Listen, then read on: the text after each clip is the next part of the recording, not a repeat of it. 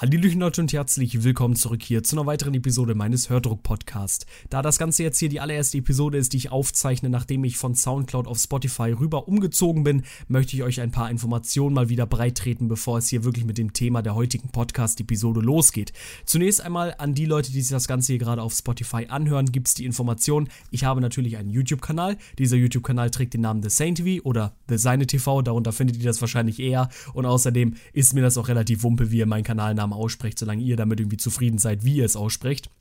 Auf meinem YouTube-Kanal The Sane TV findet ihr den Link zu meinem Zweitkanal Sane oder Seine heißt der und dort findet ihr auch die Podcast-Episoden auf YouTube. Es würde mich natürlich freuen, wenn ihr mich unterstützen könnt, sowohl auf Spotify, was auch schon wunderschön ist, dass ihr mich da unterstützt, als auch natürlich auf YouTube, wo ihr das auch machen könnt. Und jetzt mögt ihr euch vielleicht zu Recht die Frage stellen, warum soll ich mir jetzt auf YouTube nochmal den Podcast anhören, wenn ich ihn mir doch jetzt schon auf Spotify anhöre? Und hier trifft jetzt gerade ein ganz wichtiges Argument. Ich habe mich dazu entschieden, jetzt auch nach dem Umzug meine Podcast-Episoden mit meinem Gesicht zu schmücken. Sprich, auf YouTube findet ihr auf meinem Zweitkanal Sane sehen, wie gesagt, diesen Podcast mit meinem Gesicht, sodass ihr ein paar Gestiken und Mimiken einfach nachvollziehen könnt, während ich versuche, euch etwas aus meinem Leben zu erzählen, was unter Umständen ja vielleicht so ein bisschen auf ein Interesse von euch irgendwie stößt, weil vielleicht gibt es ja unter anderem jemanden da draußen von euch, der vielleicht mich auch vielleicht in solchen emotionalen Themen oder was weiß ich nicht was, sogar in der Facecam sehen möchte.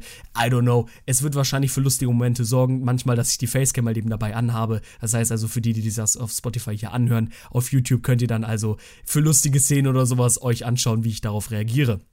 Für die Leute, die das Ganze jetzt hier gerade auf YouTube anhören, Schrägstrich auch natürlich anschauen. Das Ganze gibt es, wie ihr es jetzt gerade schon raushören konntet, auch auf Spotify. Einfach auf Spotify, auf die Spotify-App oder sonst wo einfach Hördruck eingeben und dort findet ihr meinen Podcast. Das werdet ihr finden, indem ihr einfach seht, Hördruck von Marcel Sane. So müsste ich dort als Autor eingetragen sein und dann könnt ihr auch einfach, wenn ihr Spotify Premium besitzt, euch auch offline meine Podcast-Episoden anhören. Ihr müsst euch die einfach herunterladen und dann könnt ihr euch das anhören auf dem Weg zur Arbeit, auf dem Weg zur Schule, irgendwo irgendwo zwischendurch könnt ihr euch das dann offline anhören, solange ihr natürlich Spotify Premium besitzt. Wenn ihr kein Spotify Premium habt, ist es natürlich auch kein Beinbruch, denn ihr könnt euch natürlich trotzdem meinen Podcast auch auf Spotify anhören, selbstverständlich. Dann könnt ihr euch das Ganze halt eben nur nicht offline anhören. Es gibt natürlich auch Wege, wie ihr euch das einfach von YouTube ziehen könnt und euch das trotzdem offline anzuhören, aber das sind jetzt so Sachen, die ich jetzt hier nicht breit treten möchte und da möchte ich auch nicht ins Detail gehen. Das müsst ihr auf jeden Fall wissen, wie ihr das Ganze handhabt. Auf jeden Fall gibt es hier unterschiedliche Möglichkeiten, wie ihr diesen Podcast irgendwie genießen könnt, konsumieren könnt. Genießen klingt irgendwie so ein bisschen selbstverliebt, weil, naja, ich möchte jetzt nicht von meinem eigenen Podcast sprechen, dass ich jeder der beste Podcast ähm, Ersteller bin und weil da komme ich auf jeden Fall nicht dran. Diesen Podcast nutze ich ja dafür, um einfach aus meinem Leben zu erzählen, wenn ich irgendetwas habe, was irgendwie auf meinem Herzen liegt, dass ich euch das sozusagen ja einfach niedererzählen kann. Das Ganze mache ich natürlich auch in meinen Gaming-Videos, in Let's Plays oder so, dass ich mal ein paar Geschichten ankomme, aber da kann ich mich ja nicht 100% darauf konzentrieren oder ich kann mich nicht 100% darauf konzentrieren, nur eine Geschichte nieder äh, zu erzählen, weil ich natürlich auch ein Spiel zu spielen habe. Dementsprechend ist da, ist da dieser Podcast hier für mich halt eine sehr, sehr coole Möglichkeit, um um auch ein bisschen einfach mal, weil ich rede ja auch sehr gerne wie so ein Wasserfall. Ne? Ich glaube, viele von euch kennen mich auf jeden Fall und ich kann auf jeden Fall labern wie ein Wasserfall. Und deswegen ja, ist natürlich das die beste Möglichkeit, um euch einfach was aus meinem Leben zu erzählen, wo wir dann auch vielleicht in der Diskussion breit treten können, wo ihr daran natürlich teilnehmen könnt, in den Kommentaren auf YouTube, per Mail natürlich auch, ich sage es auch immer wieder, falls ihr irgendetwas habt, was euch bedrückt, worüber ich vielleicht in der nächsten Podcast-Episode sprechen sollte, thesaintv@gmail.com, dort könnt ihr mir dann einfach eine Mail schicken mit euren Sorgen, mit irgendwelchen Geschichten, die ich vielleicht im Podcast erzählen darf oder mit irgendwelchen Themen, über die ich sprechen sollte in einem Podcast, die mich dann auch irgendwie selber interessieren. Das heißt natürlich nicht, wenn ihr jetzt eine Mail schreibt mit irgendeinem Thema, das ich auf jeden Fall in der nächsten Episode darüber sprechen werde. Aber wenn es etwas gibt, was mich dann irgendwie betrifft und wo ich darüber auch sprechen kann, werde ich das natürlich dann auch in meine Überlegungen mit einbeziehen. Also ich würde sagen, das waren eigentlich die meisten Informationen, zumindest halt eben über das Allgemeine, denn jetzt würde ich zu den Informationen zu der heutigen Episode kommen. Wer mich verfolgt auf YouTube, Twitter oder Discord oder sonstigen Social Media Plattformen, der weiß auch, dass ich ein großes Problem damit hatte, meine Ausbildung zu finden. Zunächst einmal grundlegend, die berufliche Perspektive, die ich mir selber zumindest für mein Leben gesetzt habe, ist es, der Fachinformatiker zu sein. Sprich, Fachinformatiker für Systemintegration, um da nochmal ins Detail zu gehen. Das spaltet sich ja auch irgendwie in unterschiedliche Zweige, aber ich glaube, für die meisten von euch sagt das eher was, dass ich halt eben Informatiker werden will. Sprich, Informatiker hat was mit Computern zu tun, hat was mit Systemen zu tun und man kann sich schon denken, in der heutigen Zeit und vor allem auch zukunftsorientiert betrachtet, wird das Ganze immer und immer wichtiger sein, denn wir bewegen uns immer mehr darauf hin, dass unsere Welt von Technik bestimmt wird. Ob das jetzt gut oder negativ ist, gut, das kann man vielleicht auch mal für eine andere Podcast-Episode nochmal aufsparen. Jetzt hier heute in der heutigen Podcast-Episode soll es allgemein ähm, erst einmal zu meiner Ausbildungsfindung gehen, sprich, ähm, wie war der Weg dorthin, dass ich eine Ausbildung gefunden habe, denn wie gesagt, viele von euch kennen mich und die wissen über die Beschwerden Bescheid, dass ich mich oftmals darüber aufgeregt habe, wie unfassbar schwer es für mich war, diese Ausbildung ausfindig zu machen und eine zu bekommen. Dann noch, wie meine momentanen Erfahrungen und Erlebnisse in meiner Ausbildung jetzt momentan sowohl betrieblich als auch schulisch, weil ich jetzt ja auch schon ein paar Mal in der ähm, berufsbildenden Schule war wie sich das dort halt eben entwickelt hat, was ich halt eben dazu zu bewerten habe und wie ich vielleicht auch die Zukunft mit dem Betrieb und mit der Schule sehe. Vielleicht werde ich auf negative Sachen eingehen, vielleicht auch mit auf positive Sachen eingehen. Höchstwahrscheinlich werde ich auf beides eingehen. Und außerdem will ich auch darüber sprechen, was ich vielleicht auch für die, für die Zukunft irgendwie mit nach dieser Ausbildung, wenn ich ausgelernt habe, vielleicht sehe, wobei das Ganze natürlich stark spekulativ ist und weil ich halt eben jetzt nach einem halben Monat, den ich jetzt in dieser Ausbildung sitze, wahrscheinlich noch nicht so viel dazu sagen kann, aber zumindest ich kann euch einen Einblick geben in das, was ich jetzt bisher erfahren habe. Also, ich würde sagen, das beschreibt zumindest so das Grundlegende. Ihr habt gerade gehört, Fachinformatiker für Systemintegration ist die Richtung, die ich eingeschlagen bin. Es gibt auch die Möglichkeit, ein Fachinformatiker für Anwendungsentwicklung zu werden. Das wäre dann ein Fachinformatiker, ihr müsst euch das vorstellen, der einfach Software programmiert. Sprich, ne, der setzt sich dann eben mit Programmiersprachen auseinander und setzt sich dann einfach mit, ne, damit auseinander zu schauen, wie werden Software programmiert, wie kann man eine Software programmieren, bla bla bla. Ne? Ich glaube, ihr wisst schon, wie ich das meine. Das soll halt eben grundlegend zumindest den Einblick geben für die Leute, die sich damit nicht groß auskennen. Und ich schlage eine Karriere als Systemintegrator sozusagen ein. Sprich, da geht es halt auch um Software, ja, aber halt eben nicht primär darum, Software zu entwickeln, sondern die Software, die entwickelt wurde, zu nutzen, um beispielsweise Hardware, ähm, ja, einfach Hardware zur Verfügung zu stellen oder dafür zu sorgen, dass Hardware eben läuft, dass ein System läuft, dass ein Server beispielsweise auch läuft, weil zum Beispiel das Consulting, so Servermanagement und so weiter gehört auch mit zu meinem Beruf. Und da werde ich auch nochmal drauf eingehen, was so ungefähr meine Rolle in meinem Betrieb momentan ist. Ähm, also Fachinformatiker für Systemintegration, merkt euch das einfach irgendwie so, es geht um Hardware, es geht um mh, mm, Instandhaltung dieser Hardware, es geht um Management, ne, und es geht halt eben auch darum, äh, auch natürlich Serviceaufträge zu erfüllen. Sprich, wenn jemand ein Problem hat mit seiner Hardware, sagt zum Beispiel so, oh, ich kann mich nicht einloggen in meinem E-Mail-Account, dann renne ich sozusagen zu ihm und kümmere mich darum. So, ne, um das jetzt halt grob zu erklären. Also, Kommen wir jetzt zu diesem Thema Ausbildungsfindung. Ähm, das ist jetzt wahrscheinlich ein relativ groß breit äh, getretenes Thema. Ich habe hin und wieder in meinem YouTube-Video schon, äh, bin ich schon darauf eingegangen, wenn ich jetzt zum Beispiel jetzt gerade aktuell über irgendein Thema sprechen konnte, weil aktuell irgendetwas passiert ist in meiner Ausbildungsfindung, habe ich direkt darüber gesprochen in meinen Videos. Von daher wird vielleicht das meiste für euch nochmal doppelt sein, aber ne, das kann, ist halt unausweichlich oder ist, ähm, ne, ich, ich kann dagegen jetzt auch nicht vorgehen. Ich muss natürlich alles hier direkt nochmal erzählen. Es fängt erstmal damit an, dass ich zunächst einmal nach meinem Abitur, ich habe mein Abitur absolviert 2019 und nach meinem Abitur war ich mir noch nicht zu 100% sicher, welchen kar karrierlichen äh, Pfad ich überhaupt eingehen möchte. Das war halt eben so das große Problem, was viele Leute haben, die ne, mit ihrer Schule abs oder die ihre Schule absolviert haben, jetzt mit dem Abschluss dastehen und schon sich Gedanken darüber gemacht haben, haben, was sie werden wollen oder vielleicht haben sich so ein paar ich sag mal, kleine Gedanken darüber gemacht, aber sind noch nicht so triftig auf diesen Punkt gekommen, was die jetzt wirklich nach dieser, nach dem Abschluss vorhaben. Wollen sie jetzt studieren? Wollen sie eine Ausbildung machen? Wollen sie direkt in die berufliche Tätigkeit gehen und Vollzeit arbeiten? Was wollen die Leute machen nach dem Abitur? Und das war auch eine Frage, die ich mir selber gestellt habe. Und auf die Antwort bin ich zu spät gekommen muss ich ehrlich gesagt gestehen. Damit fing es ja an, weil ich habe nach meinem Abitur, also wie gesagt 2019, nicht direkt damit angefangen, irgendetwas einzuschlagen wie eine Ausbildung oder eine ähm, großberufliche Tätigkeit, sondern ich fing erstmal damit an, Fleischer in einem Supermarkt zu sein. Und das Ganze kam halt eben, wie gesagt, nur daraus, weil ich mich zu spät entschieden habe. Aber es sorgte natürlich auch dazu, dass ich oder dafür, dass ich zum Beispiel ein Jahr Zeit hatte, um mich vielleicht so ein bisschen freier zu bewegen, weil ich sag mal, die Schule, vor allem auch Oberstufe, hat mir sehr, sehr viel Zeit meines Lebens geraubt, die Schulzeit allgemein. Und durch so einen Teilzeitberuf, was ich dann für ein Jahr ausgeführt habe, um auch so ein bisschen Geld nebenbei zu verdienen, natürlich, um ne, so ein bisschen einen Schritt in die Arbeitswelt reinzuwagen, war vielleicht auch gar nicht mal so schlecht für mich selber, um mich natürlich weiterzuentwickeln, aber halt dennoch noch so ein bisschen Freizeit zu haben nach dieser schweren Oberstufenzeit. Äh, von daher war das dann wahrscheinlich auch relativ positiv, dass ich nicht direkt eine Ausbildung begonnen habe. Aber das ist auch wieder so eine subjektive Sache. Jeder muss natürlich selber sehen, was er für wichtig achtet und was halt eben nicht. Ich war auf jeden Fall sehr froh, dass ich mich dann dazu entschieden habe, was ich unbedingt machen möchte. Und ich war auch tatsächlich sehr angespornt, endlich in die Arbeitswelt einzutreten, weil ich hatte Lust darauf. Ich wollte dann auch nicht weiterhin natürlich als Fleischer dort arbeiten. Vor allem nicht auf Teilzeit, auf Gottes Willen. Und das ist auch nicht etwas, was ich mir für die Zukunft vorgestellt habe. Und dann irgendwann sozusagen traf mich der Blitz. Ich möchte auf jeden Fall irgendwas mit PCs machen.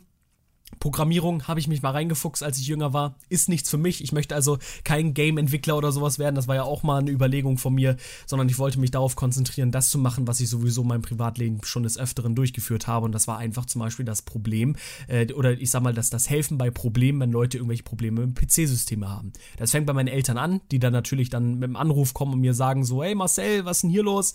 Äh, der PC ist langsam. Weißt du, oder irgendwie sowas. Ne? Und dann gehe ich halt eben zu meinen Eltern und gucke mir das Ganze an und gucke mal, was sich da irgendwie machen lässt, wie zum Beispiel auf eine externe Festplatte ziehen, äh, die Festplatte formatieren und so Sachen.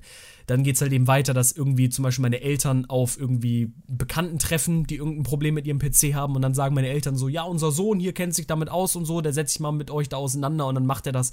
Und das war halt eben dann auch mein Privatleben. Es fing dann halt eben öfter so an, dass meine Familie oder halt eben dann irgendwelche Bekannten meiner Familie auf mich zukamen und mich dann nach Rat gefragt haben, nach ähm, Hilfe Hilfe gefragt haben für irgendwelche Probleme, die sie haben, wo ich dann mich darum gekümmert habe. Und dann ist mir aufgefallen, das macht mir eigentlich schon Spaß. Das ist eigentlich schon ziemlich cool, weil es ist halt auch natürlich etwas Wunderschönes zu sehen, da kommen Leute an, die ein Problem mit etwas haben und du hast die Möglichkeit, denen zu helfen. Du kannst zu denen hinkommen und kannst denen sagen, ne, hier, guck dir das und das an, ne, das musst du so und so machen. Und dann einfach dieses Lächeln der Leute zu sehen, weil sie dankbar dafür sind, mit einem Problem oder von einem Problem befreit zu sein, ist einfach wunderbar. Und kommunikativ bin ich ja auch. Ne? Ich, wie gesagt, ich kann ja reden wie ein, wie ein Wasserfall. Und deswegen kann ich mich auch da gut irgendwie reinfinden in eine Berufs- oder in ein Berufsfeld, wo ich zum Beispiel anderen Leuten helfen kann. So dementsprechend war das dann für mich eigentlich mit einem Brief und Siegel festge festgelegt, ja, du möchtest irgendetwas in der Richtung Informatik machen. Das geht natürlich auch, wie gesagt, eine große Bandbreite. Du kannst Fachinformatiker werden, so wie ich das jetzt erlebt habe. Du kannst IT-Kaufmann werden, du kannst IT-Systemelektroniker werden. Es gibt viele Möglichkeiten, die sich allesamt auch unterscheiden. IT-Systemelektroniker geht, wie der Name das schon sagt, mehr auch in die Elektronik rein. Das ist dann nicht mehr Einrichten des PCs oder helfen oder irgendwie sonstiges, sondern auch zum Beispiel Alarmsysteme oder sowas einzurichten. Ne? In die Elektronik geht das halt eben mehr rein. Jetzt auch nicht so hundertprozentig, was ich mir vorgestellt habe. Aber wäre natürlich auch eine Möglichkeit gewesen, hätte ich das mit der Fachinformatik nicht hinbekommen. Aber primär war natürlich mein Ziel dann weiter in diese Fachinformatik. Und dann ging es halt eben los, dass ich mich bewerben musste. So, und da muss ich auch ganz ehrlich selber zugeben, das war auch ein Fehler meinerseits, zu spät damit angefangen zu haben. Die meisten machen das schon im Vorjahr, so im Raum Oktober, November oder so, dass sie sich irgendwo bewerben, damit sie schnell noch einen Platz, oder was heißt schnell noch, dass sie halt eben schnell einen Platz bekommen haben irgendwo. Ich selber habe mir so ein bisschen zu viel Zeit damit gelassen und habe erst angefangen, im gleichen Jahr, im Januar, die ersten Bewerbungen loszuschicken. Und das fing dann natürlich an, dass ich mich erstmal bei größeren Unternehmen beworben habe, die sich hier in der Nähe befinden. Und glaub mir, dieses Stichwort Unternehmen hier in der Nähe ist auch sehr wichtig für meine für meine Argumentation jetzt, weil da komme ich jetzt auch gleich drauf zu sprechen.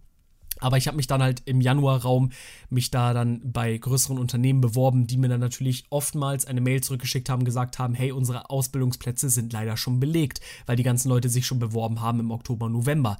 Da kann man jetzt vielleicht auch mal so ein bisschen darüber diskutieren, vielleicht inwiefern sollten sie jetzt schon festgelegt haben Ausbildungsplätze, weil es kann natürlich immer noch Leute geben, die sich im Januar beispielsweise da irgendwie für bewerben wollen, die auch irgendwie nötiges Know-how mit, mit reinbringen oder gegebenenfalls sogar bessere Qualitäten besitzen als die, die sich im November beispielsweise beworben haben. Aber das ist ja immer so eine Sache, auch zeitlich und so, weil die Unternehmen wollen ja auch einfach irgendwann mal sagen, gut, okay, jetzt haben wir endlich unsere Plätze voll und so. Von daher, das möchte ich jetzt auch gar nicht zur Debatte stellen. Wie dem auch sei, da habe ich dann sozusagen auch den ersten Kontakt gehabt mit den größeren Unternehmen und halt eben die Absagen. Aber da bin ich auch, wie gesagt, selber schuld. Ich habe mich einfach viel zu spät dafür engagiert. Also, was heißt viel zu spät? So unfassbar viel spät war das jetzt auch nicht im Januar. So schlimm ist es auch nicht. Aber zumindest für eine Branche, wo die Nachfrage eben sehr enorm ist, beziehungsweise dass ja doch die Nachfrage sehr enorm ist und dass viele Leute einen Ausbildungsplatz für Fachinformatik machen wollen, war das wahrscheinlich so ein bisschen naiv von mir, so relativ spät erst zu Beginn mit den Bewerbungen. Ähm, das ist jetzt auch ein sehr wichtiges Ding. Angebot und Nachfrage. Erinnert euch noch daran, als ich gesagt habe, das ist ein sehr wichtiger Punkt mit Unternehmen bei mir in der Nähe. Denn hier ist das nächste große Problem. Im Umkreis von, lasst uns 30, 40 Kilometer festlegen, gibt es vielleicht so ungefähr 20 Unternehmen, die überhaupt eine Ausbildung als Fachinformatiker überhaupt auch nur ausstellen. Sprich, für mich war das sowieso immer so eine Sache. Ich habe ja ein Auto. Ne? Ich habe einen Führerschein, ich habe ein Auto, ich liebe Autofahren, ich fahre sehr gerne Auto. Da habe ich mir selber gesagt, gut, im Umkreis von 40 Kilometern kannst du noch machen. Wenn du jetzt jeden Tag zur Arbeit fahren musst für 40 Kilometer, ist zwar doof, aber würde ich noch eingehen. Also musste ich in diesem Raum nachschauen, weil umziehen ist halt nochmal eine ganz schwierige andere Sache. Und das ist auch etwas, was dann einfach mehr ist als nur, okay, ich habe da eine Ausbildung bei Ort X und ich muss dorthin ziehen, weil da gehört halt eben, da sind noch mehr Faktoren mit dabei, wie zum Beispiel Kostenberechnung, Familie, Freunde, die du natürlich erstmal für die nächsten drei Jahre relativ aufgeben darfst. Ne, und das waren auch Überlegungen, die vor Corona kamen, weil jetzt während Corona hat man natürlich mehr die Überlegungen, sich mit vielen Leuten zu treffen und so, aber ihr wisst, denke ich mal, wie ich das meine. Da gehört halt relativ viel mit zu, ne, sich einpflegen in ein neues Gebiet und so das ist halt eben eine schwere Entscheidung für drei Jahre Ausbildung. Dementsprechend war das für mich persönlich, ich akzeptiere und respektiere Leute, die das natürlich selber für sich ausmachen, irgendwo weit hinzuziehen, um ihre berufliche Perspektive weiter auszubauen. Ist aber was sehr Schwieriges für mich persönlich. Das muss jeder für sich ja persönlich ausmachen, aber so denke ich halt eben meiner subjektiven Meinung darüber. Auf jeden Fall spielte das also für mich keine Rolle. Für mich hieß es dann also, okay, du musst schauen, in diesen 30, 40 Kilometer Umkreis, sich bei diesen 20 Unternehmen, die überhaupt ein Angebot für einen Ausbildungsplatz überhaupt, ja, wie gesagt, zur Verfügung stellen, fingers crossed, dass ich da auch eine Stelle bekomme. Und von Monat zu Monat und irgendwann auch von Woche zu Woche wurde meine Unsicherheit immer und immer größer. Ich fing an, wirklich Zeitungen natürlich zu lesen mit Ausschreiben und so. Meine Eltern kamen zu mir, haben gesagt gehabt, hey, ich habe da hier mit einem Bekannten gesprochen auf der Arbeit, der sagte, ne, hier im Zeitungsbericht war was drin von wegen, ja, ein Unternehmen sucht noch die Stelle, guck mal, ob du das machen möchtest. Das ging sogar so weit, dass ich auch geschaut habe nach IT-Systemelektroniker, weil das so in diese Richtung reinkommt. Nicht ganz das ist, was ich machen möchte, aber damit ich zumindest etwas habe in der IT-Welt. Und ich habe mich sehr, sehr viel beworben. Wie gesagt, ich glaube, bei allen möglichen Möglichkeiten, die ich hatte hier in meinem Umkreis, bei 20 Unternehmen habe ich mich beworben. Ich habe viele Zusagen bekommen für Bewerbungsgespräche. Und da kam sozusagen der nächste Schock, wenn ich in einem Eignungstest saß oder bei einem Bewerbungsgespräch saß. Corona hat mir sozusagen eine Grätsche in meiner berufsfindenden Phase gegeben. Vielen von uns. Aber ich bin halt eben auch ein Leidtragender davon gewesen. Wovon spreche ich? Mag man vielleicht fragen. Die Unternehmen hatten sowieso eine sehr schwierige Zeit jetzt und jetzt immer noch während der Corona-Zeit natürlich, ähm, weil es war halt eben sehr schwer für die natürlich auch die Mitarbeiter zu bezahlen, wenn einfach das Geld ausbleibt, der Umsatz fehlt. Selbstverständlich. Das bleibt nicht aus. Dementsprechend war es sehr schwer, auch für Unternehmen Ausbildungsplätze zur Verfügung zu stellen, weil die kosten den Unternehmen natürlich auch. Wir sind zwar günstige Arbeitskräfte, weil wir kaum, also aus Azubis bekommen kaum Gehalt. Das ist ja, glaube ich, auch jetzt, ne, ist ja, ist ja jetzt kein Geheimnis. Ähm, aber dennoch kosten sie etwas. Und das heißt halt eben, jemanden, der noch nicht zu 100% qualifiziert ist für einen Beruf, erst dahin zu bringen, dass er qualifiziert ist, über Jahre hinweg. Und das ist ein Risiko, was viele Unternehmen, wo sie sowieso nicht so viel Geld haben, nicht eingehen wollten. Das hieß dann für mich also, ich saß im Bewerbungsgespräch oder im Eignungstest und dann wurde uns direkt gesagt gehabt, wo du, also vor allem im Eignungstest, du schaust um dich herum, siehst 20 andere Leute und dann sagen sie vorne so, sie wissen, um was es hier geht. Wir suchen äh, ein bis zwei Leute für unsere ein bis zwei Ausbildungsplätze, die wir noch zur Verfügung Verfügung haben. Ja, und wie gesagt, du schaust um dich herum, siehst 20 Leute in einem Raum sitzen und weißt, du musst dich durchsetzen gegen 19 andere weil du nur eine Chance hast auf einen Ausbildungsplatz. Lass dort von den 20 Leuten einen einzigen sitzen, der zum Beispiel ein Schulpraktikum absolviert hat in irgendeiner Technikbranche, was ich zum Beispiel nicht hatte. Und dann wird der natürlich schon eher genommen, weil die Unternehmen wollen kein Risiko in der Zeit eingehen. Die wollen nicht jemanden nehmen, der vielleicht kaum Ahnung halt eben darüber hat, sondern wollen jemanden nehmen, der natürlich dann schon ein bisschen mehr Qualifikationen für, das, für, die, für die berufliche Tätigkeit halt eben haben. Das heißt, wie gesagt, lasst dort einen einzigen sitzen, der schon so ein bisschen mitgearbeitet hat und dann würden sich natürlich die, die Leute, die, der Ausbildungsleiter und so weiter sich so denken, so, ja, lass doch lieber den nehmen, der schon so ein bisschen Kontakt damit gepflegt hat. Und das war dann halt eben so die Schwierigkeit, die ich hatte, als ich dann eben bei diesen ganzen Bewerbungsgesprächen saß, weil die auch kein Blatt vom Mund genommen haben und immer gemeint haben, so ja, wir haben halt sehr, sehr wenig Ausbildungsplätze nur zur Verfügung. Damit wurde der Druck von mir natürlich nicht weggenommen, sondern der wurde erhöht auf mich. Und wie gesagt, dann gab es des Öfteren, weil da muss ich auch zu sprechen kommen, gab es auch sehr skurrile, kuriose Fälle, wo ich beispielsweise mich im Januar beworben habe und ich Monate später erst eine E-Mail bekommen habe, sogar nach, Ab äh, nach, nach Rücksprache.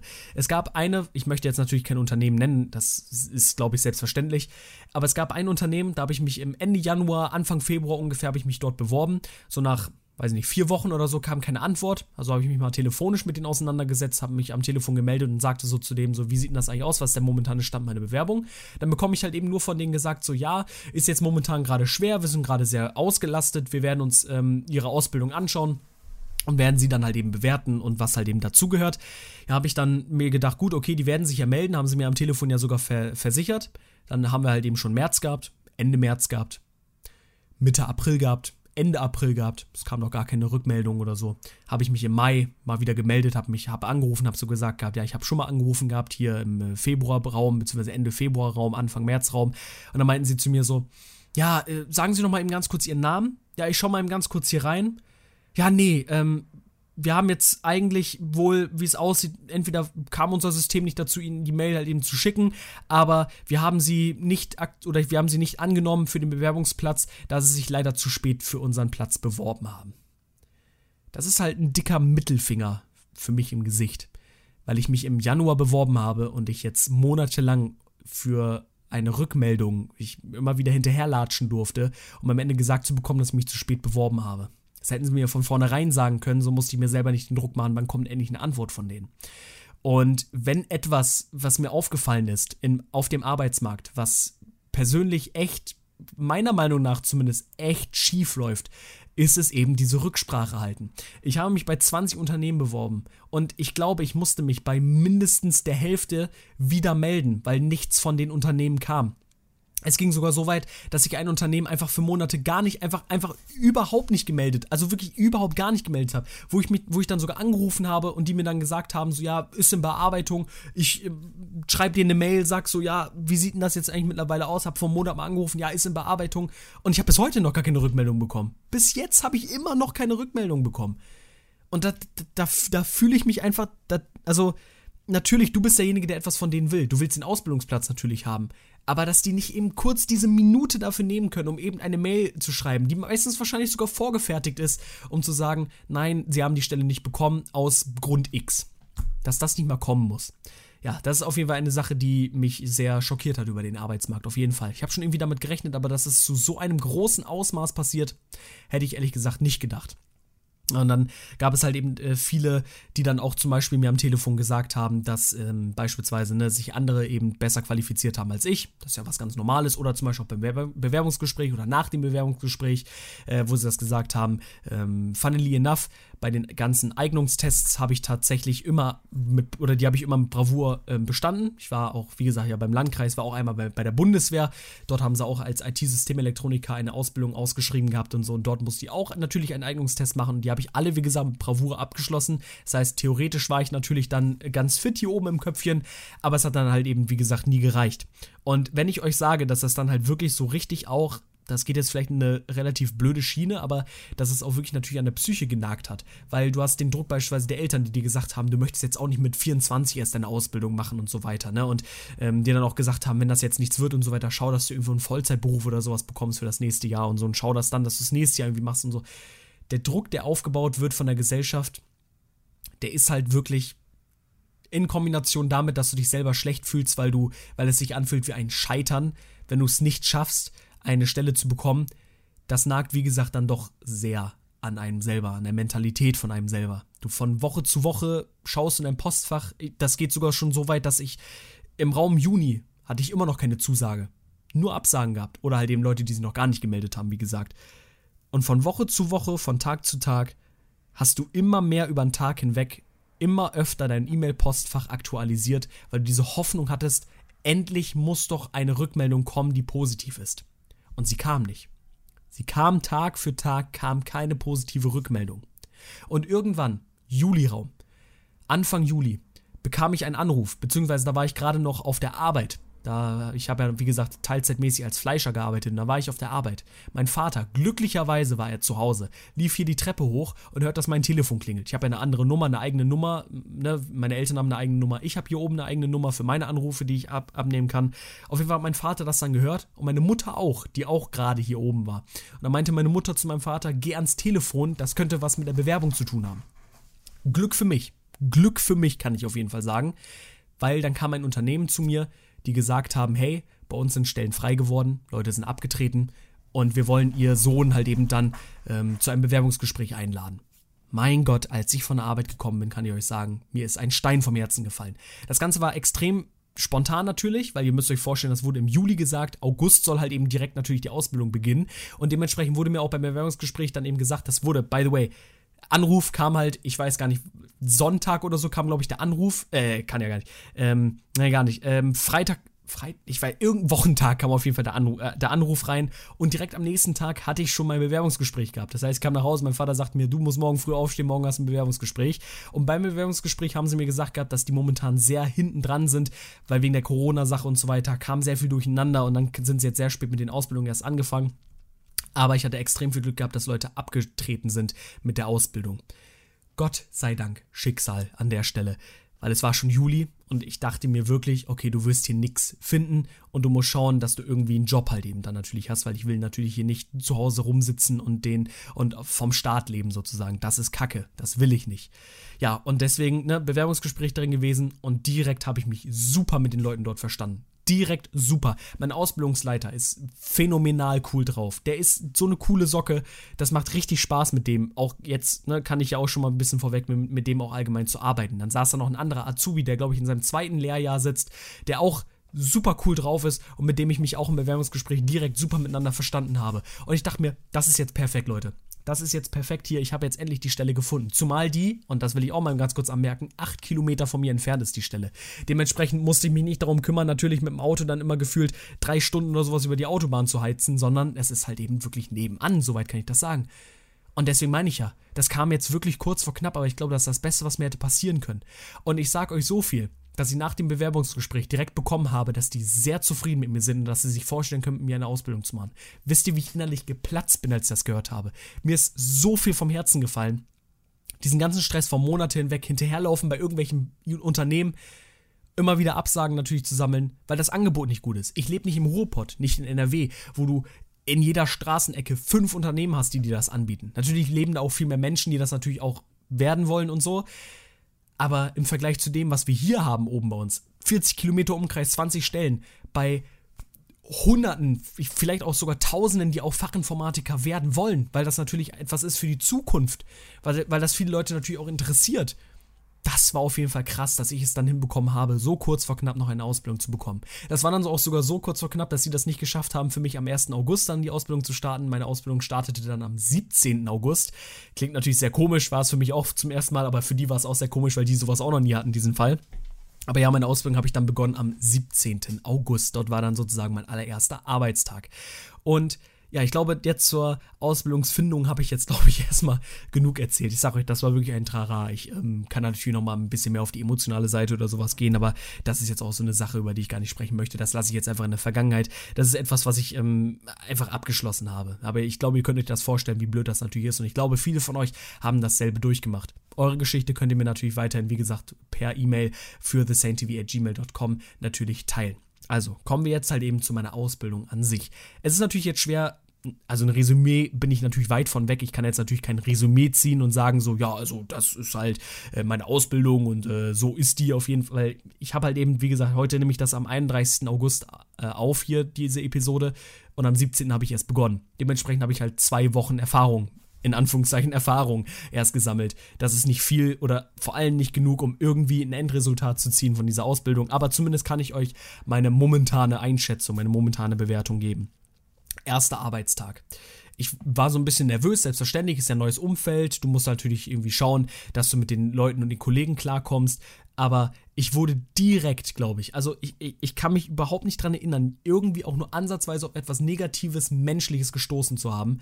Ich komme dort an, wurde am Eingang, wurde ich erwartet, dort stand mein Ausbildungsleiter, der mich dann direkt eingepflegt hat und gesagt hat, komm, wir gehen jetzt komplett einmal durch das Unternehmen durch, dann treffen wir uns mit den anderen Azubis in anderen Regionen, also es gab Azubis für zum Beispiel Industriekaufmann, ähm, es gab auch einen Ausbilder, für, der in der Produktion gearbeitet hat, weil wir Maschinen herstellen sozusagen und ich sitze ja im Büroteil davon sollte ich vielleicht auch nochmal drauf eingehen, im Büroteil von diesem Maschinenbau. Und da gab es auch jemanden, der in der Produktion als äh, Auszubildender anfängt und so weiter. Und dann hat er gesagt, gehabt, komm, wir gehen jetzt erstmal komplett erstmal durch das Unternehmen, durch alle Büros. Du stellst dich vor, die Leute stellen sich da vor und so. Und dann am Ende treffen wir uns mit den Azubis und so. Und dann äh, sprechen wir nochmal über so Sachen wie zum Beispiel, welche, äh, welches Reglement wir hier führen, ne? Und so. Ich, ich glaube, ihr könnt euch das vorstellen, wie das ist. Sowas wie beispielsweise, was wir auch haben in der Schule mit so wie heißt das nochmal? In der Schule hast du hast du aus dem Büchlein, Büchlein doch immer bekommen oder, oder so, so einen Zettel bekommen für Hausrechte. Nee, gar nicht. Ähm, ach, ihr wisst, glaube ich, schon, was ich meine. Ähm, was man natürlich hier darf und was man natürlich hier nicht darf und so weiter. Und wie gesagt, da wurde ich halt super von super netten Leuten wurde ich da erstmal begrüßt. Du gehst durch jedes Büro durch und alle Leute sind wunderbar und nett zu einem. Du hast vor einer Ausbildung natürlich so ein bisschen die Panik, dass du eben dieser Azubi bist, ne? dieser dieser derjenige, den den halt eben keiner mag, den der den den jeder irgendwie für Arbeit ausnutzt, auf die man selber irgendwie keinen Bock hat.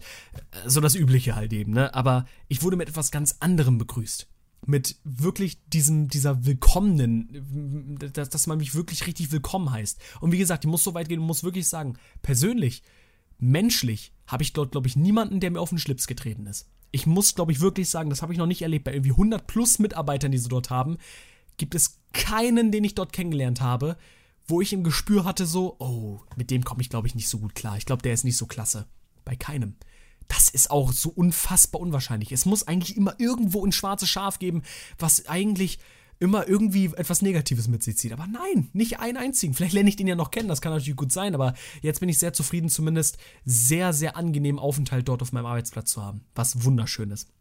Natürlich, um nochmal auf die Sache zu kommen mit der Azubi-Arbeit, es gibt natürlich Azubi-Arbeit zu erfüllen. Unter anderem gibt es bei uns den Kaffeedienst, der sich um Spülmaschine kümmern muss, sowie Kaffee, dass der morgens natürlich irgendwie da voll ist, sodass die Leute, wenn sie eine Pause machen, ne, sich den Kaffee einschenken können. Wobei Kaffeedienst, muss ich ganz ehrlich sagen, relativ unnötig ist, weil bei uns das so, das ist auch so eine Sache in der Ausbildung, was ich sehr feier. Wir haben halt eben Gleitzeit. Was bedeutet, ich darf selber entscheiden, wann ich zur Arbeit gehe und mehr oder weniger entscheiden, wann ich zu, wann ich gehen darf. In Anführungszeichen halt eben nur, weil ich habe immer noch eine 40-Stunden-Woche zu erfüllen und wenn ich diese halt eben nicht erfülle, ja, das sieht natürlich dann mein Arbeitgeber und der wird sich nicht freuen. Der wird, der wird dann nicht in seinem Büro sitzen und lächeln, sondern der wird mich halt eben zubeordern und mir dann erstmal eine Standpauke verteilen.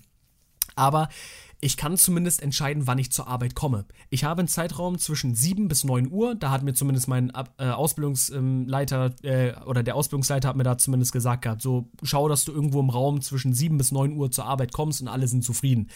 In der Theorie kann ich auch schon um 6 Uhr kommen. Ne, aber das macht halt eben kein Schwein, vor allem nicht die, die IT machen das, äh, macht das halt eben nicht, weil es gibt kaum Aufträge um diese Uhrzeit. Ähm, zum Beispiel mein Ausbildungsleiter kommt um 9 Uhr und bleibt dann halt eben dort auch bis, ich glaube, 18 Uhr oder irgendwie so, weil er halt eben erst richtig arbeiten kann am Nachmittag, ähm, weil er dann halt eben auch, weil da keiner zum Beispiel im, im Gebäude mehr ist, das heißt, er kann sich halt eben rumschauen, kann sich die PCs anschauen und so weiter und so fort. Und äh, deswegen kommt er natürlich nicht so früh. Aber in der Theorie könnte ich das. Ich könnte auch um 11 Uhr kommen, muss dann natürlich aber auch schauen, dass ich eben auf die 40 Stunden die Woche komme. Das heißt, ich darf dann da bis abends bleiben, worauf ich auch selber keine Lust habe. Ich habe mich so ein bisschen eingepflegt in, diese, in diesen Zeitraum, so circa um 7.45 Uhr, 8 Uhr so circa halt eben dort anzukommen. Das ist eigentlich so eine ganz schöne Zeit und auch eigentlich die beste Zeit. Aber zumindest, es ist so diese diese Last, die von mir geht, die ich zum Beispiel bei meiner Fleischerei hatte, wo du die festen Zeiten hast. Du hast gefälligst um 16 Uhr zum Beispiel da zu sein für deine Spätschicht, ne? wenn du es halt eben nicht bist und du Minuten drüber bist beim Stempeln und so weiter, dann kannst du dir schon direkt zum Verhör zu, zu deinem Chef irgendwie äh, eingeladen werden. Und da hast du es halt eben nicht. Lass es zum Beispiel so sein, dass dir auffällt, oh Mist, ich muss mein Auto tanken. Da musst du nicht absolut in absoluter Panik schnell zur, zur Aral-Tankstelle hin ne? fast die Tankstelle mitnehmen und äh, ne? vielleicht nur 5 Liter tanken und so weiter, dass es ja schneller geht und du damit zumindest noch zur Arbeit kommst und danach zu tanken oder so so. So, ich kann das schön gelassen machen. Weil wenn ich 10 Minuten nach 8 irgendwie komme, ist nicht schlimm. Arbeite ich am Ende halt eben sozusagen 10 Minuten länger als eigentlich geplant und dann ist es wieder drin. Das ist das absolut Geile und das ist halt ein Arbeiten, was mich wirklich, wirklich, wirklich anmacht. Das ist genau das, was ich gebraucht habe. Ähm, nicht so diese, diese festen Zeiten, sondern ein bisschen halt eben diese Freiheit halt eben zu haben. Weil es kann immer irgendwas auf dem Weg passieren oder hier zu Hause oder so und dann muss ich mir nicht, dann brauche ich mich nicht ärgern. Dann bricht es mir nicht das Schienbein direkt, weil ich Angst habe, dass mein, äh, dass daran meine Arbeitszeiten natürlich ähm, leiden oder so. Von daher wunderbar, dass dieses System bei uns so ist. Ja, und ähm, dann ist es halt meistens so, ich habe mein eigenes Büro dort auf der Arbeit. Das finde ich auch extrem cool, weil das dann auch wieder so ein bisschen so eine Freiheitssache ist. Ich habe mein eigenes Telefon dann natürlich dort. Ich habe meinen eigenen PC dort, also ein eigenes Notebook ist das, ne, verbunden mit zwei Bildschirmen, so hast du drei Bildschirme insgesamt. So, das ist auch extrem cool. Und wie gesagt, ein eigenes Büro habe ich dann da. Wie cool ist denn das bitte, Leute? Ich habe ein eigenes Büro da. Wenn, das ist ja auch das Tolle an meiner Arbeit ihr müsst euch das so vorstellen, meine Arbeit, die dort ist, ist halt eben natürlich das Warten von Systemen, das, die Problemlösung, sprich, irgendjemand ruft mich zum Beispiel an, sagt so, das und das funktioniert bei mir nicht, dann kümmere ich mich darum. Es ist mehr als nur ein, hey, bei Outlook komme ich nicht rein. Es ist meistens halt eben so, weil ein Unternehmen arbeitet halt zum Beispiel mit ähm, Gruppenrichtlinien und so weiter, ne, weil du hast ja unterschiedliche Gruppen in dem Unternehmen halt an sich. Es gibt zum Beispiel die einen, die arbeiten im Vertrieb, es gibt die einen, die arbeiten in der Geschäftsführung, es gibt die einen, die arbeiten in der Konstruktion, sprich solche Sachen wie ähm, Designs und so weiter. Und jeder von denen hat ja andere Rechte, um auf andere unterschiedliche für den wichtigen Daten zuzugreifen. Und dann gibt es zum Beispiel auch Probleme. Das kann immer mal wieder passieren, dass zum Beispiel irgendjemand ähm, zum Beispiel auch den Betrieb wechselt, also den Standort zum Beispiel wechselt, der braucht auf einmal wieder die Rechte dafür. Oder einer kommt da auf einmal nicht mehr rein. Und ähm, wir haben natürlich auch ein Backup-System und so weiter und so fort. Ich darf natürlich nicht ins Detail eingehen, weil vieles davon ist ein Betriebsgeheimnis, das muss ich auch von vornherein halt eben sagen, weil ich arbeite in der IT und ihr könnt euch das vorstellen, jemand, der in IT arbeitet, hat halt eben auch Zugriff zu wirklich allem, was irgendwie zu diesem Unternehmen gehört. In der Theorie kann ich alles überblicken. In der Theorie habe ich die Möglichkeit, alles von diesem Unternehmen zu überblicken. Komplett. Das ist kein kleines Unternehmen, das ist ein relativ großes Unternehmen. Und ich habe jetzt schon die Möglichkeit, alles theoretisch zu überblicken das zu bearbeiten und so weiter, habe ich nicht immer für alles so den vollen Zugriff, aber zumindest alles kann ich sehen. Geschäftsführung und so weiter kann ich sehen. Deswegen muss ich mich hier auch vorsichtig natürlich bewegen. Ich darf nicht zu viel erzählen. Vieles davon ist selbstverständlich Betriebsgeheimnis, muss dafür auch extra einen Zettel natürlich unterschreiben, selbstverständlich. Ähm, weswegen ich da nicht so groß ins Detail gehen kann, aber ich glaube, das könnt ihr nachvollziehen. Ähm, wie dem auch sei, also ich habe sozusagen eine ganz, ganz, ganz, ganz große Macht dort. Und das wurde mir auch mehr oder weniger am Anfang meines, äh, meiner Ausbildung auch erzählt gehabt. Mir wurde nämlich direkt gesagt gehabt, so, hey, ja, merkt dir eins, jeder, der zu dir kommt, will was von dir und du bist derjenige, der hier der King eigentlich ist. Weil alles dort in diesem Unternehmen läuft mit Technik. Jeder sitzt dort vor einem PC, die jetzt nicht ne, gerade die Maschinen bauen, ne, sondern die, die im Büro arbeiten. Jeder sitzt vor dem PC und wenn etwas mit dem PC ist, womit die nicht weiterkommen, müssen die auf dich zukommen. Von daher bist du der King. Ich kann sozusagen entscheiden, was erachte ich als eine erhöhte Priorität, was als weniger erhöhte Priorität. Es gab beispielsweise, ich kann jetzt ein Beispiel nennen, jemand aus der Konstruktion, der brauchte eine neue Maus. Und für diese Maus brauchst du extra eine Software, die du äh, auf dem PC laden musst. Das ist zum Beispiel auch so eine Sache nicht jeder, der dort halt eben im Büro vom PC sitzt, darf auch alles aus dem Internet herunterladen, was er will. Dazu braucht er auch bestimmte Rechte. Dementsprechend werden wir auch gefragt, dann gehen wir zum PC, nutzen die Rechte, um das um Software zum Beispiel zu installieren und so weiter. Ist jetzt nicht sonderlich spannend, aber es sind auch nur so kleine Beispiele, ähm, die ich halt eben euch bringen möchte. Und da gab es halt, wie gesagt, eine, die wollte halt eine neue Maus haben. Hat jetzt nicht die größte Priorität, weil sie hat eine Maus. Wir haben auch Maus, Mäuse, die wir ihr, halt eben geben können. Ne? Und dementsprechend ist es nicht die größte Priorität. Kommt aber jemand aus der Geschäftsführung beispielsweise und sagt so, ich kann nicht auf meine Daten zugreifen. Was ist denn hier los? Dann hat es natürlich die höchste Priorität und du musst dich darum kümmern. Aber das kannst du selber entscheiden. Das ist halt eben das. Äh, beziehungsweise, gut, ich darf das natürlich jetzt nicht groß entscheiden, sondern da gehört natürlich auch noch mein, ähm, ja, mein, mein Ausbildungsleiter mit dazu, der mir natürlich sagt, so ja, erfüll jetzt mal diesen Auftrag und so. Weil das passiert natürlich auch am Anfang meiner Ausbildung, jetzt in den zwei Wochen, wo ich gearbeitet habe, sehr, sehr häufig.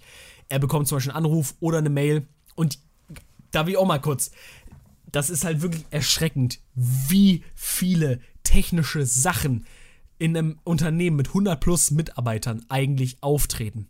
Das habe ich, ich persönlich hätte gedacht, das habe ich nicht gedacht. Weil wir sitzen, glaube ich, wenn, oder ich glaube, da könnt ihr auch von sprechen, bei unseren PCs, wann kommt mal ein großer Fehler irgendwie vor? Überlegt mal, wann kommt ein großer Fehler an eurem PC mal vor? Dass ihr wirklich sagen müsst, scheiße, jetzt muss ich irgendwas googeln, weil das ist nicht gut, wenn mein PC das hat oder ne, irgendwas ist ja ganz groß problematisch. Wann kommt sowas mal vor? Geht mal in euch. Ich sag euch, wenn ich, das hätte ich selber tatsächlich nicht gedacht, aber jeden Tag hast du richtig viele Aufträge, die dazukommen. Von Leuten, die irgendein Problem mit irgendwas haben.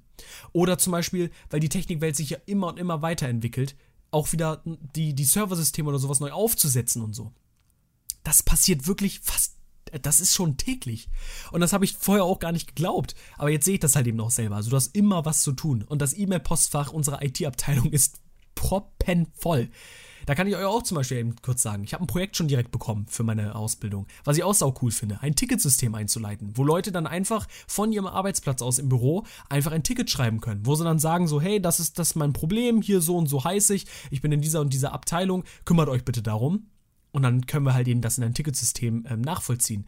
Diese Idee kam, nachdem ich angefangen habe, eine To-Do-Liste aufzuschreiben in Excel. Ich habe mich selber in meinen ersten Tagen meiner Ausbildung hingesetzt, habe eine To-Do-Liste angefangen. Und dann hat meine Abteilungs-, äh, mein, mein Ausbildungsleiter das gesehen, hat so gesagt, gehabt, ein Ticketsystem. Haben wir mal vor zwei Jahren ausprobiert, es nicht, hat nicht funktioniert, aber es wäre eigentlich ganz super, weil mein E-Mail-Postfach halt eben voll ist. Habe ich schon mal direkt etwas Gutes eingeleitet für, die, äh, für, für den Betrieb. Ja, und das hat mich dann natürlich gefreut. Und da arbeite ich jetzt halt zum Beispiel daran, ein Ticketsystem irgendwie zu involvieren für, die, für das gesamte Unternehmen. Und da wird auch sehr viel natürlich reinkommen. Aber das Coole ist, dort können wir das ja auch verwalten. Dort können wir dann zum Beispiel sagen, so hier, äh, weil wir haben noch einen anderen Azubi hier, darum kümmerst du dich jetzt. Ich kümmere mich halt eben darum. Mein Ausbildungsleiter kümmert sich darum und so weiter. Und das ist halt genau das, was ich mir als Arbeit vorgestellt habe. Und die Leute um mich herum sind allesamt wirklich wundervoll. Wenn das hier irgendjemand hören sollte, der im selben Unternehmen arbeitet, hallo, hallo erstmal. Ähm, nächstes Mal, wenn wir uns sehen auf der Arbeit, kannst du mich gerne drauf ansprechen. Ähm, ich komme mit wirklich jedem super, super gut klar, weil wir haben ein super Arbeitsklima. Und das ist für mich auch sehr wichtig. Wir duzen uns alle, sogar in der Geschäftsführung. Wir duzen uns alle.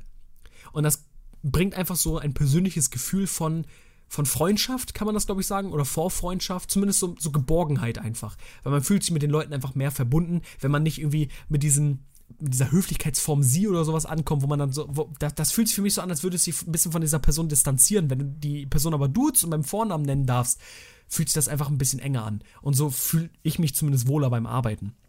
Ja, ähm, und ich weiß gar nicht, ob ich groß etwas zu meiner Arbeit zumindest an sich irgendwie hier noch ähm, niedererzählen kann, weil ich habe jetzt so ein paar Beispiele natürlich genannt. Ähm, also allgemein jetzt momentan ist natürlich nicht die größte Spannung, sage ich jetzt mal, äh, da zumindest bei irgendwelchen großen Aufträgen oder sowas. Es gab mal einen Shutdown bei uns, wo zum Beispiel das gesamte Backup-System abgestürzt ist, weswegen da war natürlich dann sozusagen Alarm natürlich. Du konntest alle Leute, die dort gearbeitet haben, nach Hause schicken, weil du konntest die Daten nicht sichern, die sie halt eben bearbeitet haben. Das war halt eben ein sehr großes Problem. Dementsprechend konntest du die ganzen Leute dann natürlich im Unternehmen rauswerfen und musst dich darum kümmern, bis tief in den Abend natürlich. Das ist bei mir noch nicht vorgekommen. Persönlich mag ich das gar nicht aussprechen, weil wenn, wenn jemand das wirklich aus dem Unternehmen hören sollte, der würde mir wahrscheinlich eine klatschen, wenn ich das so sage. Ich würde mich freuen, wenn so etwas wieder passiert. Das ist eigentlich eine Aussage, die ich gar nicht so sagen darf, ich würde mich freuen, weil ich liebe es, mit den PCs dort zu arbeiten. Mich in dieses, mit dem Netzwerk auseinanderzusetzen. Und wenn so ein Shutdown wieder drin kommt, bin ich so engagiert, das wieder aufzubauen. Weil ich dann am Ende da sitzen kann und sagen kann, boah, ist das bitte geil. Ich hab's geschafft, dass wieder das Backup-System hochgebootet wird und wieder läuft. Wie gesagt, natürlich ist das doof für das Unternehmen, weil du kannst die Leute dann alle wegschicken, Kosten gehen da rein und so weiter, deswegen darf ich das eigentlich auch nicht sagen. Aber ich würde mich halt eben freuen. So. Ich, ich glaube, ihr versteht, auf welchem Level ich das halt eben meine. Ähm, Dementsprechend brauche ich mir, glaube ich, keine großen Sorgen halt eben jetzt machen, dass ich das jetzt gesagt habe. Aber das nehmen sie sowieso in meinem Unternehmen ähm, sehr, sehr locker und die wissen auch, wie ich das natürlich meine. Komme ich jetzt zur Schule. Also, äh, ich war jetzt ja ein paar Jährchen, sozusagen zwei Jahre nicht mehr in einem vernünftigen Unterricht, sage ich jetzt mal, weil ich sag mal so diese Abiturprüfungsvorbereitende Phase in der Oberstufe, also sprich sozusagen Ende der 12. Klasse. Ich habe ja nicht die 13. Klasse mitgemacht, ich war ja immer noch G8 heißt das, glaube ich, und jetzt heutzutage ist G9, sprich, das geht bis zur 13. Klasse durch. Ich habe nur 12 Klassen durchgemacht. Glaubt nicht, dass das besser ist. Ich sage euch wirklich, wie es ist. 13 Klassen ist viel, viel besser als 12 Klassen, weil was wir in zwölf Klassen oder in zwei Oberstufenklassen komprimieren mussten an Themen, dafür habt ihr jetzt drei Jahre Zeit und das ist viel schöner. Aber auf diese Abiturprüfungsvorbereitende Phase ähm, das würde ich jetzt nicht als groß vernünftigen Unterricht jetzt irgendwie zählen, weil dort haben wir nicht irgendwie neuen Stoff oder sowas gelernt, sondern wir haben uns Tag für Tag da ähm, nur damit auseinandergesetzt, was wir vorher alles gelernt haben, um das halt eben dann für die Prüfung irgendwie mitzulernen. Wir haben dann nichts Neues mehr gelernt. Deswegen sage ich halt lieber so zwei Jahre oder sowas. Nach zwei Jahren war ich halt eben jetzt wieder in der Schule. Das war auch wieder ein sehr interessanter Moment. Es war eine komplett neue Schule, komplett neue Klasse, selbstverständlich, mit komplett neuen Leuten, die du noch gar nicht kennst. Das Coole daran ist halt eben nur, dass alle halt auch erwachsen sind. Das sind keine pubertierenden Kinder mehr, sondern halt wirklich Erwachsene. Da gibt es auch unter anderem Leute, die 27 Jahre alt sind. Also nochmal ein ganz anderer Flair, ganz anderes Klima. Es ist natürlich immer noch irgendwie typisch Schule, auch in der Klasse, aber es ist nochmal ein bisschen was anderes, als wenn du mit pubertierenden Kindern da irgendwie in der Klasse drin sitzt. Ja, und ähm, da haben wir natürlich so eine Einschulung eben gehabt, wo ich dann auch wieder sagen muss, also ich werde hier auch gar keinen Schulnamen oder sowas nennen, aber da hat die Schule auch mal wieder kläglich versagt, was so Corona-Sachen angeht. Wir wurden in eine Aula reingesetzt, wo 90 Schüler rein sollten, mit Abstand. Das hat überhaupt nicht funktioniert. Da wurde uns dann zum Beispiel auch gesagt gehabt, so ja, setzt euch neben jemand anderen oder so und dreht euch ein bisschen weg oder so, dass ihr nicht irgendwie direkt ne, so nebeneinander irgendwie miteinander kommuniziert und sowas. Macht man natürlich auch nicht. Ähm, aber äh, das Video soll jetzt hier nicht, oder der Podcast soll jetzt nicht darum gehen, dass ich darüber mich jetzt auskotze. Auf jeden Fall ähm, wurden wir dann zu unseren Klassen eingeteilt. Es gab vier unterschiedliche Klassen für 90 Schüler. Äh, zwei dieser Klassen waren Blockunterricht und zwei andere waren sozusagen, das nennt man glaube ich Teilzeitunterricht. Ähm, Blockunterricht müsst ihr euch so vorstellen, das wäre dann eine Woche Schule, jeden Tag Schule, zwei Wochen dann im Betrieb arbeiten. Dann wieder eine Woche Schule, zwei Wochen im Betrieb arbeiten.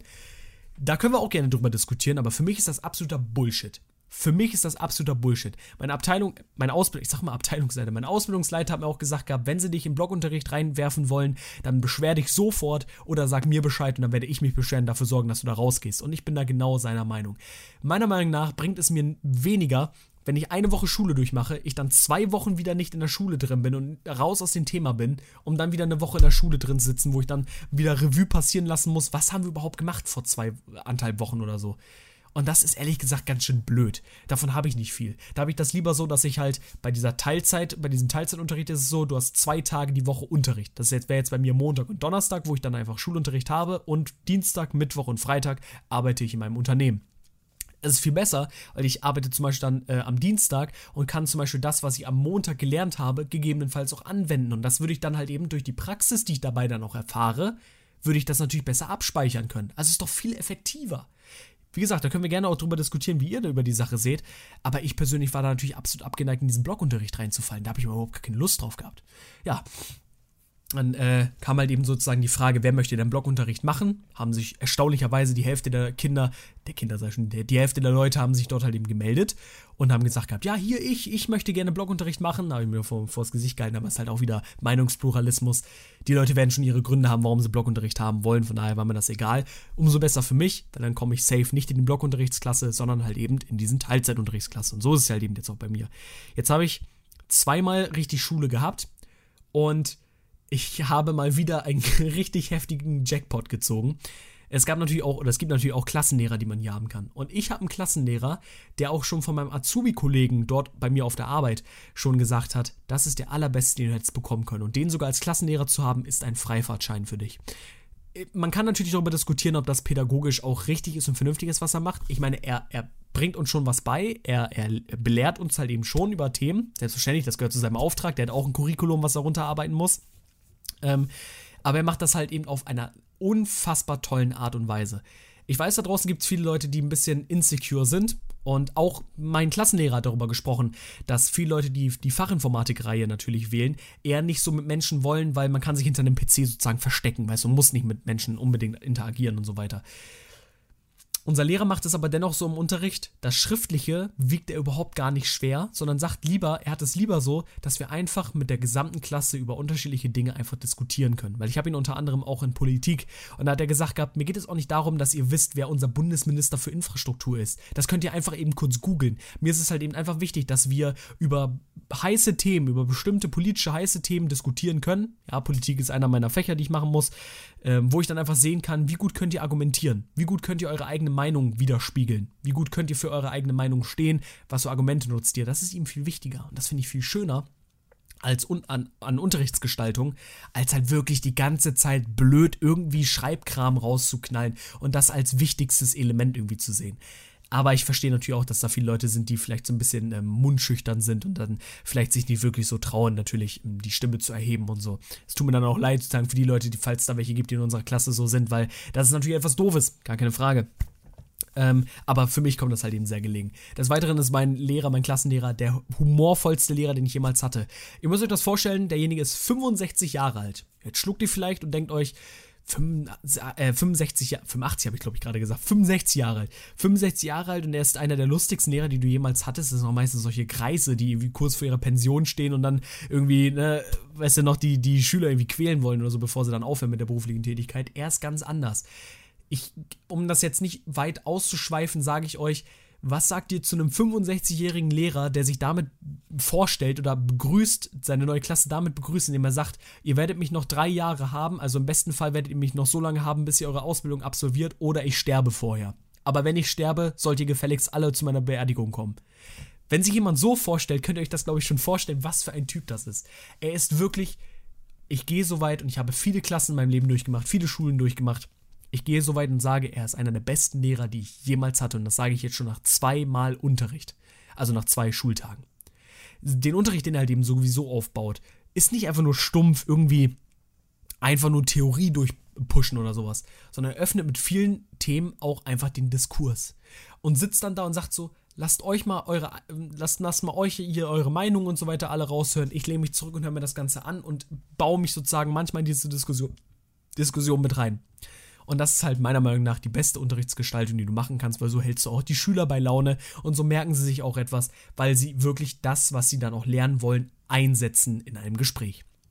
So, aber das ist auch wieder so eine Diskussionssache, weil ich glaube, da gibt es auch viele Leute, die mit anderen Meinungen natürlich dann um die Ecke kommen und dann das vielleicht ein bisschen anders sehen, was ja auch in Ordnung ist, mein Gott. Äh, ja, also so viel halt eben auf jeden Fall zur Schule. Was ich vielleicht noch so als Gimmick zur Schule sagen kann, ist, dass die Parkplatz-Schrägstrich Verkehrssituation sehr ungünstig ist. Es liegt na, nicht in der Innenstadt, aber zumindest Nähe der Innenstadt liegt das. Dementsprechend ist der Verkehr zu Zeiten, wo ich zur Schule fahren möchte, morgens also sehr dicht. Ich habe nur circa einen 18-minütigen, zumindest normalerweise Fahrweg mit dem Auto. Ich kann euch so viel sagen, am allerersten Tag bin ich 20 Minuten zu spät zum Unterricht gekommen, weil ich dick im Stau stand habe auch damit gerechnet, bin viel früher losgefahren, 15 Minuten vor äh, Unterrichtsbeginn, überlegt, 18 Minuten habe ich halt eben eigentlich als Fahrt und kam trotzdem 20 Minuten zu spät. Und die Parkplatzsituation dort ist wirklich für'n Arsch. Ich muss es so sagen, wirklich für'n Arsch. Das habe ich kaum irgendwo erlebt. Und die, Schule, die, die, die Schule hat das Dreifache an, an Schüler, an, an einer Schüleranzahl als mein Gymnasium, wo ich war. Und das Gymnasium hat einen doppelt so großen Parkplatz. In der Innenstadt dort findest du nicht mal eben so Parkplätze. Es gibt dort vielleicht Supermärkte oder so, wo du dann nur zwei Stunden stehen darfst und wo du dann halt eben entweder abgeschleppt wirst oder ein Ticket bekommst von wegen Falschparken und so weiter von 50 Euro oder so. Auf beides hast du natürlich keine Lust, weil du bist ziemlich öfter in der Schule und dann willst du das nicht immer wieder ähm, mitnehmen. Das heißt, es gibt dort einen Parkplatz unter der Brücke. Äh, es gibt da so ein, so ein äh, wie heißt es nochmal, Park and Travel heißt es irgendwie ja, glaube ich, oder so gibt es da so einen Parkplatz, da kannst du dich hinstellen, wie du halt eben lustig bist. Der wird aber auch absolut schnell immer voll sein. Und bei meinem ersten Tag, wo ich hingefahren bin, war das dann so, ich fahre erstmal zu der Autobahnbrücke, also unter der Autobahnbrücke. Ich sehe, okay, ich fahre da fünfmal im Kreis um Pudding. Ich kam ja schon zu spät wegen dem Stau. Und dann fahre ich da die ganze Zeit um die, äh, da im Kreis und ich sehe, nichts ist hier frei. Fuck. Ich fahre zum Schülerparkplatz, absolut nichts frei, habe auch nichts anderes erwartet. Und wo habe ich mich dann hingestellt? Bei meinem alten Arbeitgeber bei, bei, meinem, bei meinem Supermarkt, wo ich halt hier ähm, Fleischerei eben vorher hatte. Dort fühlt sich keiner auf den Schlips getreten, wenn ich mich dorthin stelle. Dann stelle ich mich dorthin. Das ist ein absolut geiler Freifahrtschein, den ich habe. Falls mit der Parkplatzsituation einfach nicht funktioniert, stelle ich mich bei meinem alten Arbeitgeber halt eben hin und habe dort halt eben Platz. Ist zwar ein Kilometer, den ich dann laufen muss, deswegen bin ich auch am Ende irgendwie 20 Minuten später gekommen, aber es funktioniert. Es funktioniert und ich kann mich nicht beschweren. Ich habe einen Parkplatz, wo ich mich hinstellen kann. Und viele andere meiner Klasse haben halt eben immer noch das Problem, dass sie immer noch nicht wissen, wo sie sich hinstellen sollen.